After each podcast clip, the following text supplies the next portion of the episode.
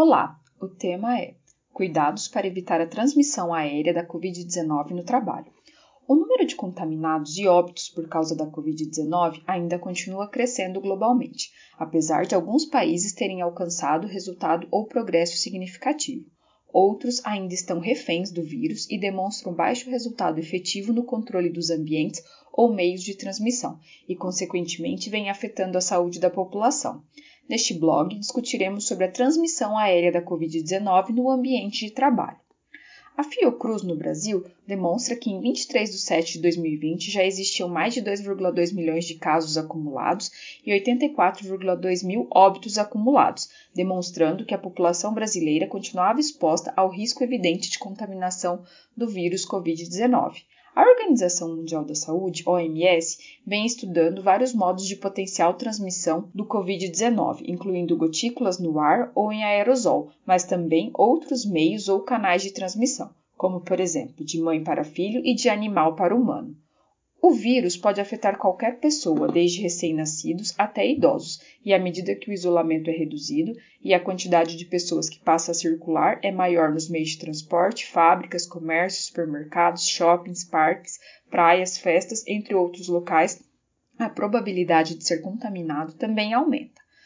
Para reduzir a propagação e reconhecendo que existe uma transmissão aérea da Covid-19, 239 cientistas de 32 países publicaram uma carta aberta It is time to address airborne transmission of COVID-19, a OMS, para que a entidade reconheça oficialmente o potencial significativo que existe de inalar o vírus a curtas e médias distâncias, 1, 2 metros ou até vários metros em ambientes fechados e sem ventilação. Os cientistas destacam que pesquisas evidenciam que a transmissão aérea é o mecanismo mais provável que explica infecções em diferentes locais como aglomeração de pessoas e com ventilação inadequada. As pesquisas observam que, em velocidades típicas do ar em um ambiente interno, uma gota de 5 micrômetros viajará dezenas de metros e se instalam a uma altura de 1,5 metros do chão. A probabilidade de contaminação aumenta também quando existe um período prolongado de exposição ao vírus. Em outras palavras, além de continuar com práticas de higiene pessoal, lavagem das mãos, uso do álcool gel, uso de equipamentos de proteção individual, EPIs, limpeza e desinfecção dos locais, distanciamento social e uso de máscaras de tecido, entre outras práticas, é necessário adotar procedimentos e mecanismos adequados para promover uma ventilação eficiente no local e bloquear a transmissão da Covid-19 pelo ar. Medidas recomendadas para bloquear. Adotar medidas para prevenir a contaminação nos ambientes de trabalho é fundamental para um retorno seguro dos nossos trabalhadores nos postos de trabalho.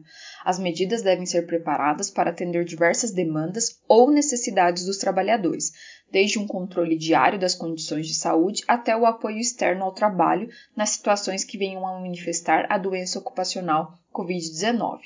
É um contexto que também deve ser associado com a necessidade de retomar as atividades econômicas para reduzir os impactos negativos para a sociedade nos próximos dias, como, por exemplo, o crescimento das taxas de desemprego, aumento da economia informal, aumento da subnotificação de acidentes de trabalho, piorar a saúde mental da população economicamente ativa e a qualidade de vida da população acima dos 65 anos, entre outros aspectos.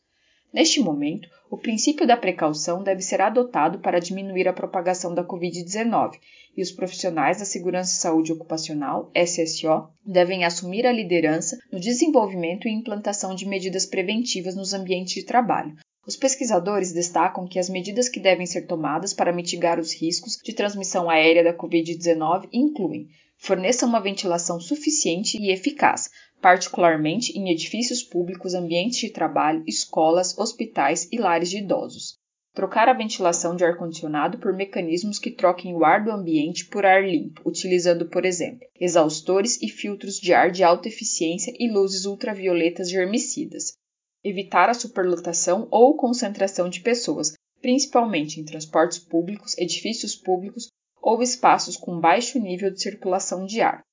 Adote procedimentos de abrir e manter portas e janelas para aumentar o fluxo ou circulação do ar no ambiente de trabalho.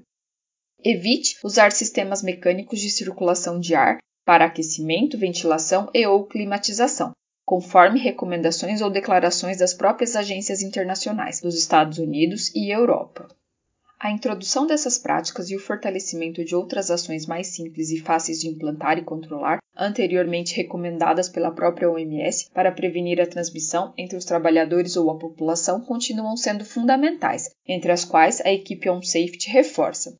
Identificar os casos suspeitos o mais rápido possível, testar e isolar todos os casos, pessoas infectadas, em locais apropriados, identificar e colocar em quarentena todos os contatos próximos de pessoas infectadas e testar os que desenvolverem sintomas para que possam ser isolados se estiverem infectados e precisarem de tratamento. Uso das precauções para contato e gotículas pelos profissionais da saúde que cuidam de pacientes com suspeita ou confirmação de Covid-19 e uso de precauções para aerosol quando procedimentos que geram aerosóis forem realizados uso contínuo de máscara cirúrgica pelos profissionais de saúde e cuidadores que trabalham em todas as áreas clínicas, em todas as atividades de rotina durante todo o turno. Praticar continuamente a higienização frequente das mãos, o distanciamento físico quando possível e a etiqueta respiratória. Evitar locais com aglomeração de pessoas, locais onde haja contato próximo e espaços confinados ou fechados e mal ventilados usar máscaras de tecido quando estiver em espaços fechados e com superlotação para proteger os outros, e garantir uma boa ventilação do ambiente em todos os locais fechados e limpeza e desinfecção adequada do ambiente. O equilíbrio entre a saúde da população e a sobrevivência econômica é um desafio para todos os stakeholders, atores dos sistemas de governança que envolvem o governo federal, estadual e municipal. Isso também é responsabilidade das empresas, trabalhadores, investidores, agências, bancos e conselhos de desenvolvimento econômico. É com a colaboração de todos que será possível estabelecer um plano de ações coletivo que realmente seja eficaz para garantir a saúde da população e a economia. A adoção dessas medidas também garante mais segurança e ganha mais importância à medida que os países começam a abrir ou reabrir as economias, e as pessoas voltam aos locais de trabalho e alunos e universidades voltam às aulas. Esperamos que as informações sejam consideradas pelos profissionais da SSO para adicionar novas medidas preventivas e possam salvar vidas e reduzir os impactos negativos da pandemia. Gostou deste formato? Deixe um comentário nas nossas redes sociais e acompanhe os conteúdos de SST com OneSafety.